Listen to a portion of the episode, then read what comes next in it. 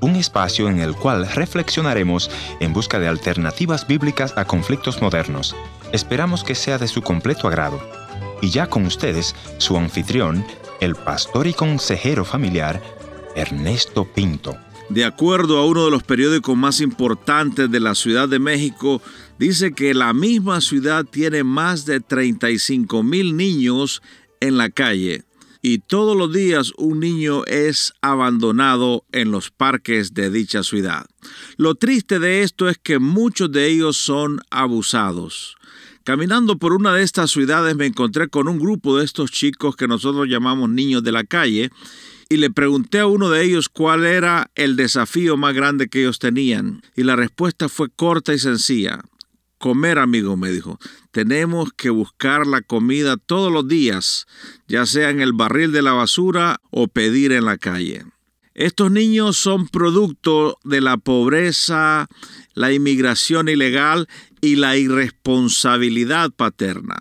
Muchos de ellos crecerán con heridas que ni el tiempo puede borrar, pero hay alguien que lo puede hacer. Hoy escucharemos el corazón de una de esas personas que creció en la calle.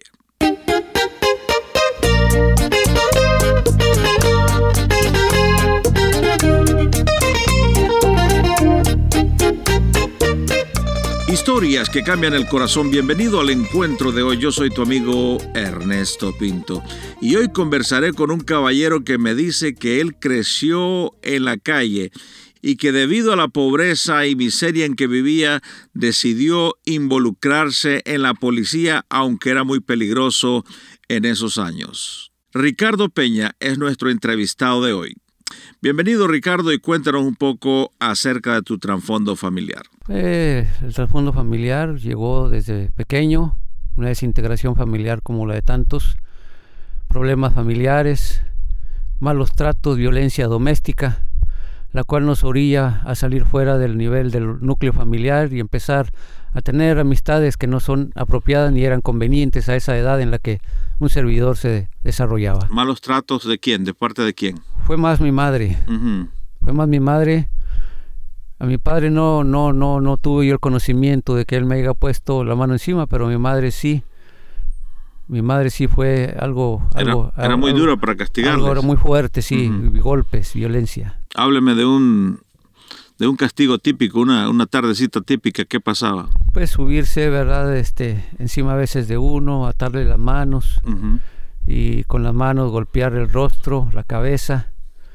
O sea, le amarraba las manos y luego lo golpeaba. Se subía arriba de las manos con las rodillas y para estar yo sujeto y pues infantilmente no tengo no tenía uno la defensa, las manos, las fuerzas. Las fuerzas y ahí ella descargaba desfavorablemente la violencia que tenía con mi padre. Y me decía que debido a esa violencia tuvo que salir de la casa y vivir en la calle como un niño de la calle. Salimos desfavorablemente, ¿verdad? Sales fuera del hogar buscando lo que no tienes ahí y tienes que buscar, los malos amigos te ofrecen lo que no tienes en casa y encuentras las respuestas en, en alcohol, las drogas. ¿A los cuántos años Ricardo entra en ese mundo de la droga y el alcohol? Entramos a los escasos 14 o 15 años aproximadamente en aquellos años. ¿Qué es un día negro en la calle, un día difícil que recuerda a Ricardo como niño? Pues el no tener el apoyo. El buscar siempre que tus padres se encuentren unidos. El quizá levantar una plegaria de una manera religiosa mm. y no obtener la respuesta no tener la respuesta cuando ves a, tus, alguien que tú amas, que amas y que, que no quisieras verlos destruidos. Se sentía impotente el niño Ricardo, ¿no? Me sentía impotente.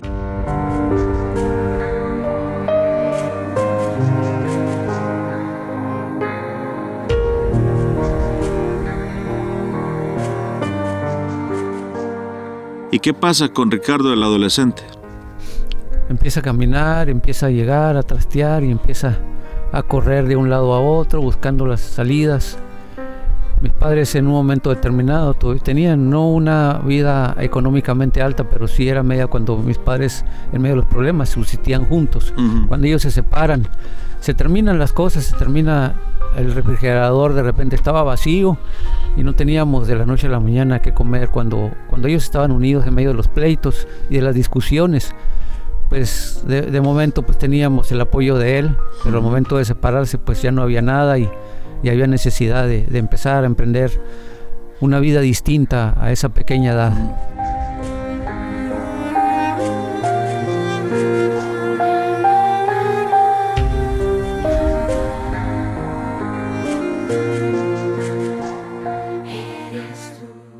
Fuera del aire me decías que estuviste involucrado en la policía. ¿Qué es lo que te motiva a involucrarte en la policía? La oportunidad que me brindaron de entrar a trabajar dentro de las instancias de gobierno. Eh, era un día y otro día, o entrar como barrendero y pedir una oportunidad de una plaza para entrar a trabajar. Y la oportunidad que me brindaron, me la dieron y la aproveché. Pero en esos años que me decís que te involucras en la policía, había mucha violencia en esa área donde tú vivías, en el área de Chihuahua. Demasiada violencia, mucha violencia, corrupción. No de toda la gente, no todos los agentes y comandantes son malos, hay buenos, hay malos como en todo lugar. Aún así decidiste involucrarte sabiendo que había mucha violencia en las calles y que un policía tenía mucho peligro. Sí nos tocó un hecho, un hecho donde un grupo delictivo, ¿verdad? Tomó una plaza y, el acuerdo con el gobierno era que teníamos que estar ahí 10 elementos desarmados, pero era un acuerdo, un mal acuerdo cuando nos desarmaron y nos dejaron como custodia de, ese, de esa plaza.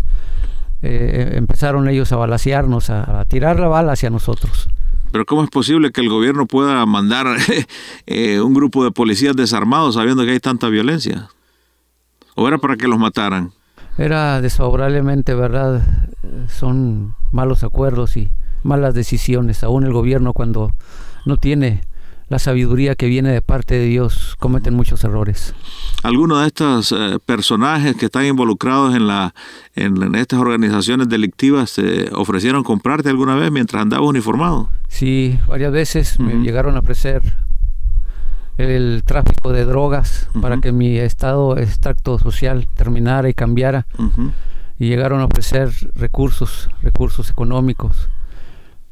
Y, y, también el traficar en las mismas unidades, y digo esto con todo el respeto, pero las cosas así fueron, para poder transportar droga ¿Y lo para los grupos delictivos. No lo hice. Ah, tenías mucho valor porque el que no lo hacía lo mataba en esos momentos. Sí, fue algo muy duro. Reconozco que, caminaba con temor. Fuera del aire me decías que en ya estando en ese lugar hubo, hubo un operativo. ¿Y qué pasó en ese operativo?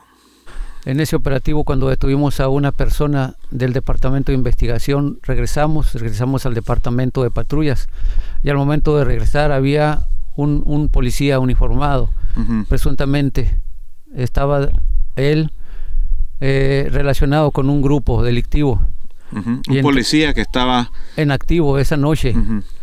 Y esa noche, cuando regresamos nosotros con una persona que había violentado a su familia, que también era un policía dentro del Estado, había violentado a su familia, lo detuvimos y al regresar y, inscribirlo ahí en Barandilla, llegué yo para hacer el reporte y cuando llego yo a esa, a esa caseta, estaba ese hombre armado, uniformado, y utilizando un arma de fuego me disparó.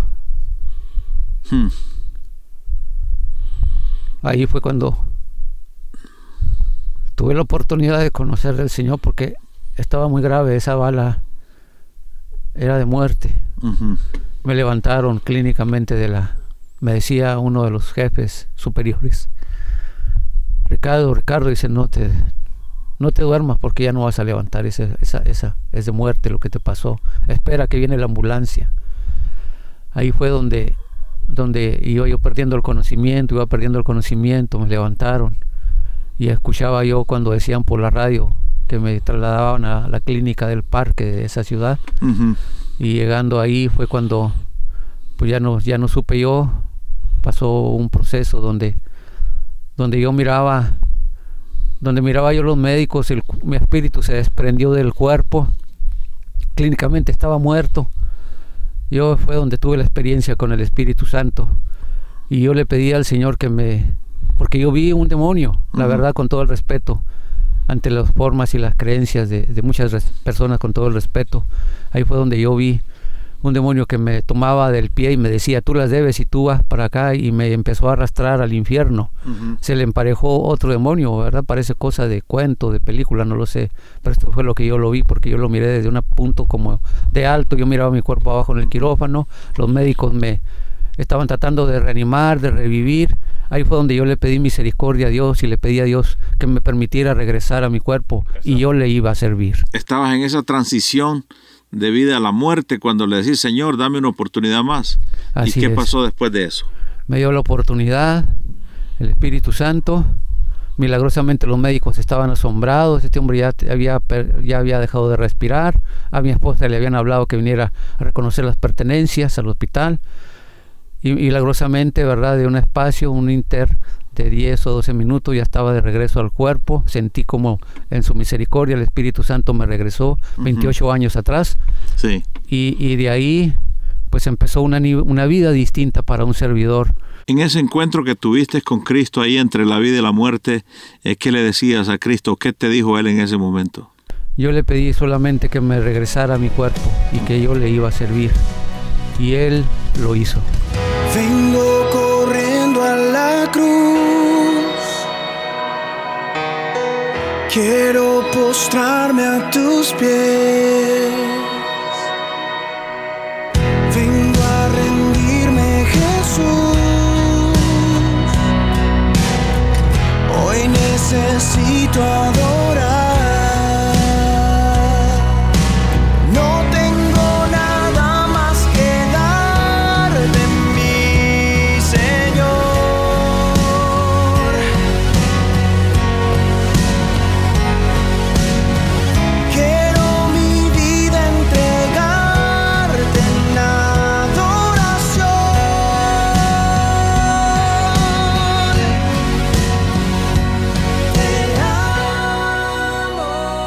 Así es, mis amigos, solo Cristo puede hacer un milagro en nuestras vidas. Y ojalá que a través de esta audición puedas recibir tu milagro, puedas llenar ese vacío que nadie podrá llenar, solo Cristo Jesús. Te animo a que visites nuestra página y desde ahí me digas qué decisión has tomado www.encuentro.ca. Quiero agradecer a nuestro buen amigo Ricardo por venir al encuentro de hoy y le voy a pedir que le envíe un mensaje a aquel niño de la calle o tal vez a aquel adulto que creció en la calle y ahora tiene heridas profundas que no sabe cómo sanar. ¿Cuál sería tu mensaje? Que así como yo asimilé un día tal vez los malos tratos que recibí y que me tenían como en una prisión, porque es cierto que está uno como en una prisión por buenas intenciones que uno quiera tener no bastan las buenas intenciones. El hombre no, está, no ha sido capacitado. No ha sido capacitado para que por sus fuerzas o sus propias fuerzas pueda cambiar. Se necesita un ser superior. Y ese ser superior se llama Jesús. Gracias Ricardo por venir al encuentro de hoy. Gracias a ustedes, querido pastor Ernesto Pinto.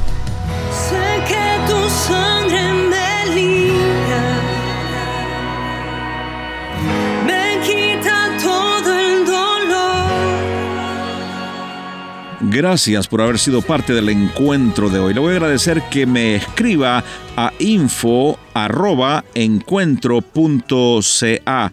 También puede visitarme a nuestra página en el www.encuentro.ca o si desea escribirme una cartita postal, escríbalo entonces a programa radial Encuentro 225 Riverton Avenida WPG Manitoba R2L 0N1 Canadá. Será hasta nuestro próximo encuentro. Soy tu amigo Ernesto Pinto recordándote que Dios te ama y yo también.